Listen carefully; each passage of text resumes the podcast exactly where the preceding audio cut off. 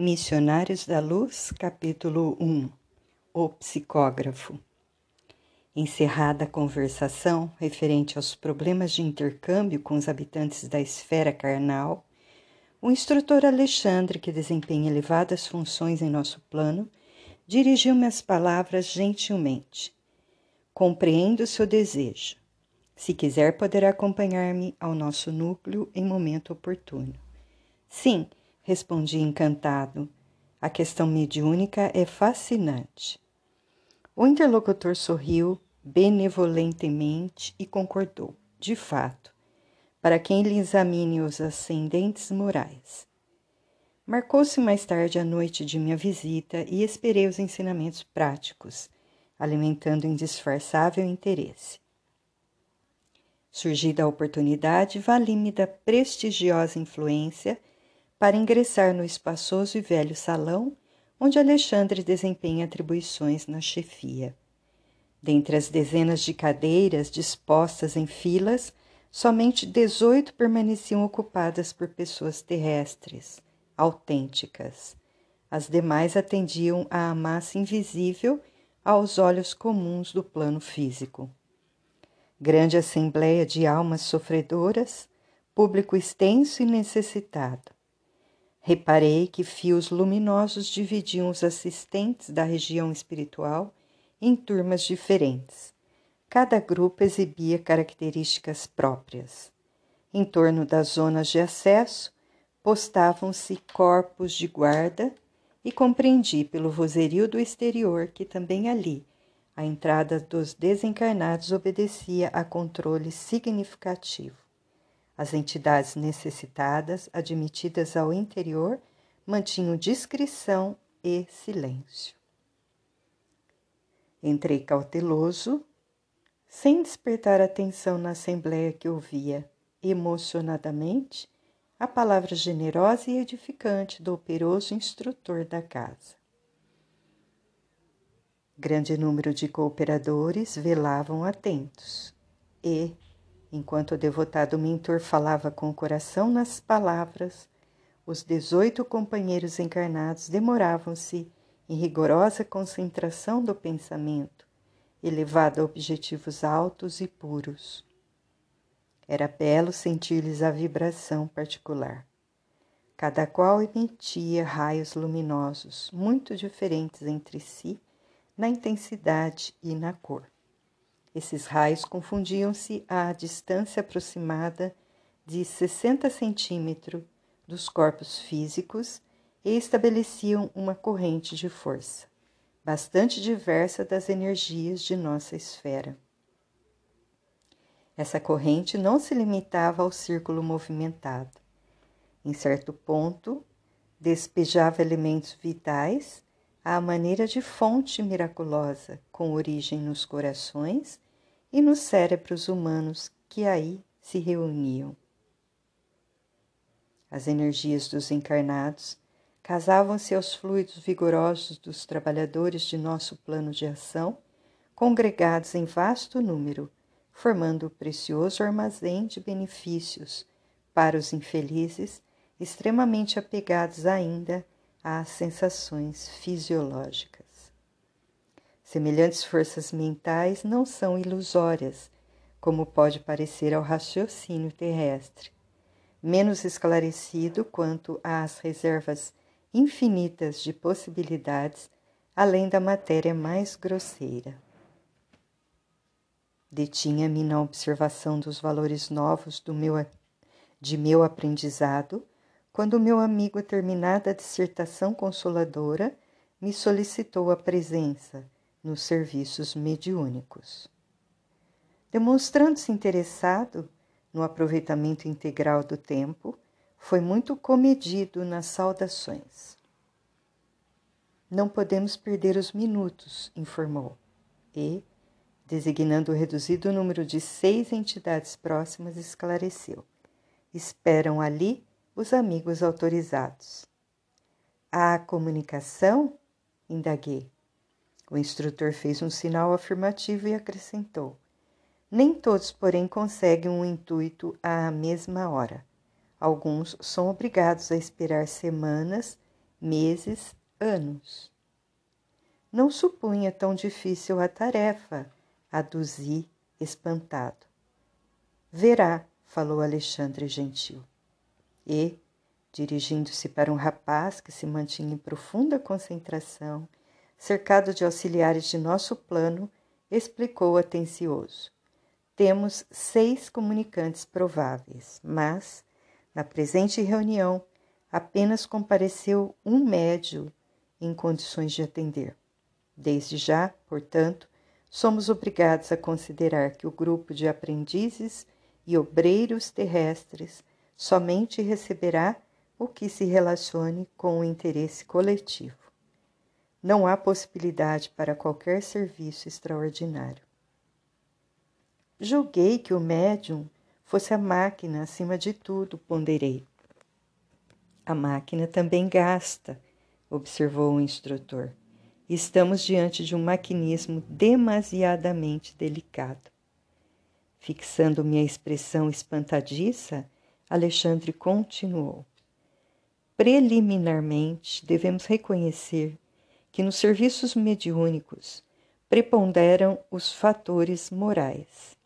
Nesse, neste momento, o médium para ser fiel ao mandato superior, necessita clareza e serenidade, como o espelho cristalino de um lago. De outro modo, as ondas de inquietude perturbariam a projeção de nossa espiritualidade sobre a materialidade terrena, como as águas revoltas não refletem as imagens sublimes do céu e da natureza ambiente indicando o médium, prosseguiu o orientador com voz firme. Este irmão não é um simples aparelho, é um espírito que deve ser tão livre quanto o nosso e que, a fim de se prestar ao intercâmbio desejado, precisa renunciar a si mesmo com abnegação e humildade, primeiros fatores na obtenção de acesso à permuta com as regiões mais elevadas. Necessita calar para que outros falem, dar de si próprio para que outros recebam. Em suma, deve servir de ponte onde se encontrem interesses diferentes. Sem essa compreensão consciente do espírito de serviço, não poderia atender aos propósitos edificantes. Naturalmente, ele é responsável pela manutenção dos recursos interiores tais como a tolerância, a humildade, a disposição fraterna, a paciência e o amor cristão. Todavia, precisamos cooperar no sentido de manter-lhe os estímulos de natureza exterior, porque se o companheiro não tem pão, nem paz relativa, se lhe falta assistência nas aquisições mais simples, não poderemos exigir-lhe a colaboração redundante em sacrifício. Nossas responsabilidades, portanto, estão conjugadas nos mínimos detalhes da tarefa a cumprir. Raiando-me a ideia de que o médium deveria esperar, satisfeito, a compensação divina, Alexandre ponderou. Consideremos, contudo, meu amigo, que ainda nos encontramos em trabalho incompleto. A questão de salário virá depois. Nesse ponto de conversação, convidou-me à aproximação do aparelho mediúnico e, colocando-lhe a destra sobre a fronte, exclamou: Observe, estamos diante do psicógrafo comum. Antes do trabalho a que se submete neste momento, nossos auxiliares já lhe prepararam as possibilidades para que não se lhe perturbe a saúde física. A transmissão da mensagem não será simplesmente tomar a mão. Há processos intrínsecos, intrincados, complexos. E, ante a minha profunda curiosidade científica, o orientador ofereceu-me o auxílio magnético de sua personalidade vigorosa e passei a observar no corpo do intermediário grande laboratório de forças vibrantes. Meu poder de apreensão visual superara os raios-x com características muito mais aperfeiçoadas. As glândulas do rapaz transformaram-se em núcleos luminosos à guisa de perfeitas oficinas elétricas. Detive-me, porém, na contemplação do cérebro em particular. Os condutores medulares formavam extenso pavio sustentando a luz mental como chama generosa de uma vela de enormes proporções. Os centros metabólicos infundiam-me surpresas. O cérebro mostrava fulgurações nos desenhos caprichosos. Os lobos cerebrais lembravam correntes dinâmicas. As células corticais e as fibras nervosas, com suas tênues ramificações, constituíam elementos delicadíssimos de condução das energias recônditas e imponderáveis. Nesse concerto, sob a luz mental indefinível, a epífise emitia raios azulados e intensos. Observação perfeita? indagou o instrutor, interrompendo-me o assombro. Transmitir mensagens de uma esfera para outra no serviço de edificação humana, continuou, demanda esforço, boa vontade, cooperação e propósito consistente. É natural que o treinamento e a colaboração espontânea do médium facilitem o trabalho. Entretanto, de qualquer modo, o serviço não é automático. Requer muita compreensão, oportunidade e consciência. Estava admirado. Acredita que o intermediário, perguntou, possa improvisar o estado receptivo? De nenhum modo. A sua preparação espiritual deve ser incessante. Qualquer incidente pode perturbar-lhe o aparelhamento sensível, como a pedrada que interrompe o trabalho da válvula receptora. Além disso, a nossa cooperação magnética é fundamental para a execução da tarefa. Examine atentamente. Estamos notando que as singularidades do corpo perispiritual. Pode reconhecer agora que todo o centro glandular é uma potência elétrica. No exercício mediúnico de qualquer modalidade, a epífise desempenha o papel mais importante. Através de suas forças equilibradas, a mente humana intensifica o poder de emissão e recepção de raios peculiares à nossa esfera. É nela, na epífise, que reside o sentido novo dos homens. Entretanto, na grande maioria deles, a potência divina dorme embrionária. Reconheci que, de fato, a glândula pineal do intermediário expedia luminosidade cada vez mais intensa.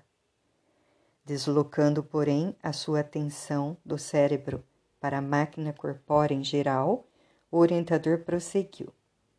A operação da mensagem não é nada simples, embora os trabalhadores encarnados não tenham consciência de seu mecanismo intrínseco Assim como as crianças, em se fartando no ambiente doméstico, não conhecem o custo da vida ao sacrifício dos pais.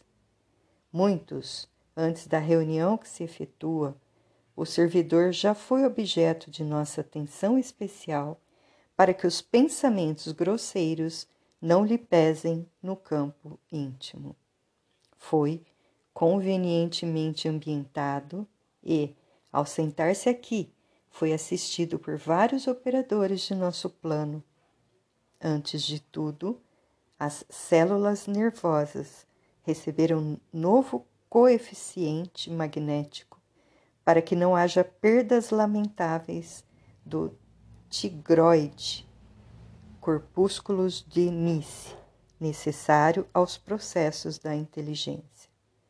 o sistema nervoso simpático, mormente o campo autônomo do coração, recebeu auxílios energéticos e o sistema nervoso central foi convenientemente atendido para que não se comprometa a saúde do trabalhador de boa vontade. O vago foi defendido por nossa influenciação contra qualquer choque das vísceras.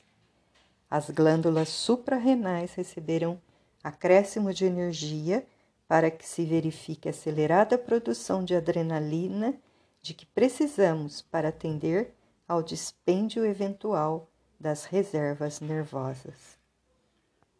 Nesse instante, vi que o médium parecia quase desencarnado.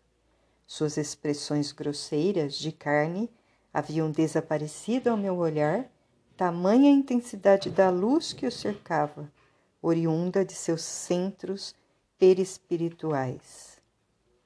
Após longo intervalo, Alexandre continuou.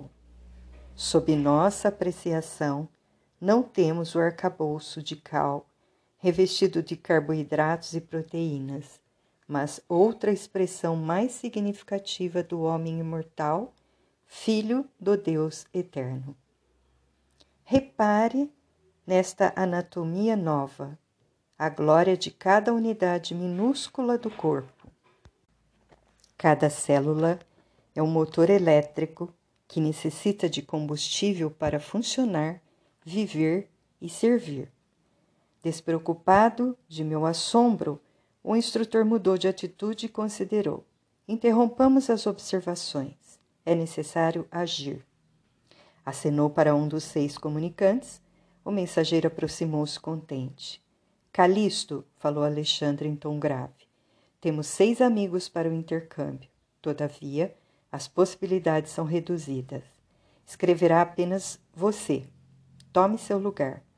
Recorde sua missão consoladora e nada de particularismos pessoais. A oportunidade é limitadíssima e devemos considerar o interesse de todos. Depois de cumprimentar-nos ligeiramente, Calisto postou-se ao lado do médium que o recebeu com evidente sinal de alegria. Enlaçou-o com o braço esquerdo e, Alçando a mão até o cérebro do rapaz, tocava-lhe o centro da memória com a ponta dos dedos, como a recolher o material de lembranças do companheiro.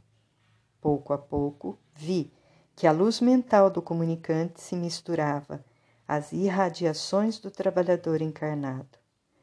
A zona motora do médium adquiriu outra cor e outra luminosidade.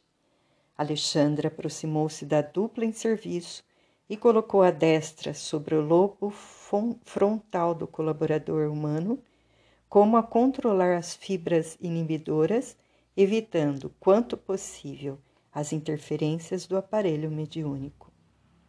Calisto mostrava enorme alegria no semblante feliz de servo que se regozija com as bênçãos do trabalho e, dando sinais de profunda gratidão ao Senhor, começou a escrever apossando-se do braço do companheiro e iniciando o serviço com as belas palavras: A paz de Jesus seja convosco.